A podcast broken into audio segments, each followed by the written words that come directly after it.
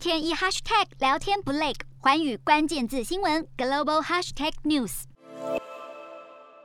外界关注的中共第三份历史决议，中共十九大六中全会于十一月十一日通过，迟了五天，全文才在十一月十六日对外公布，而且还是在拜习视讯会议后发布，时间点巧妙，让人玩味。这份堪称是中共建党百年以来重要的文件之一，不但有划时代的政治意义，也标志着中共未来的政治重点议程。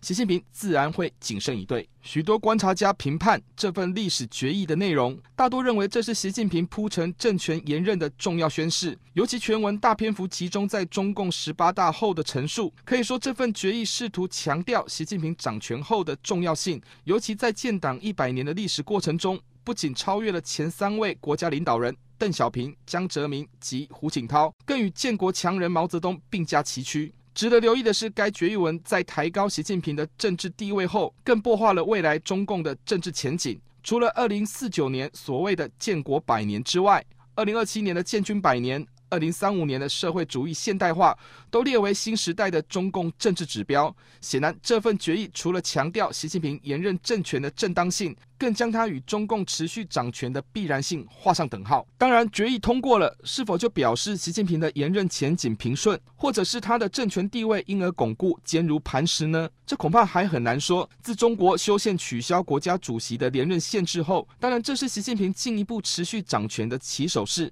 但是以党领政。是中共统治的重要思维，掌握党机器和枪杆子才是重要，否则空有国家机器都只是虚名。十九大六中全会结束，还得例行召开七中全会，离二十大正式运作还有一年的时间。纵然要在短时间内出现变数不太容易，习近平及其随众也不会任人宰割，势必会全力防堵任何政治风险。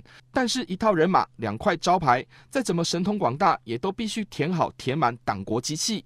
独于一尊的习近平，仍要全力分享才行。犹如当年无人可撼动的毛泽东，病逝后曾被他整顿的邓小平，历经党内斗争。过程成了第二代领导，也树立了中共政治规则。当前，习近平集权于一身，历史如明镜，反对势力也会寄生上流。现在没有人敢挑战他，但并不等于未来不会有人批评他的独断独行。人的生命及能力有限，但权力更替有各种可能。不可否认，第三份历史决议的重要性，也必然会是习近平进入二十大的延任诏书。习近平或许比前几任领导人幸运许多，可以在建党百年的历史机遇中巩固权位。但任何独裁者总是担心权力不够稳固，也忧心下台后被清算落得不光彩。习近平及其随众势必会不断对内政治整顿，但也因此树立了更多敌人。恶性循环的政治斗争氛围会一直盘旋在中共政治场域之中。你还会认为习近平的权位就此巩固了吗？日韩焦点全面掌握，东亚局势全球关注。我是主播刘以晴，全新节目《环宇看东亚》，锁定每周四晚间九点，环宇新闻 MOD 五零一中加八五开破二二二，以及晚间十点，环宇新闻 YouTube 频道播出。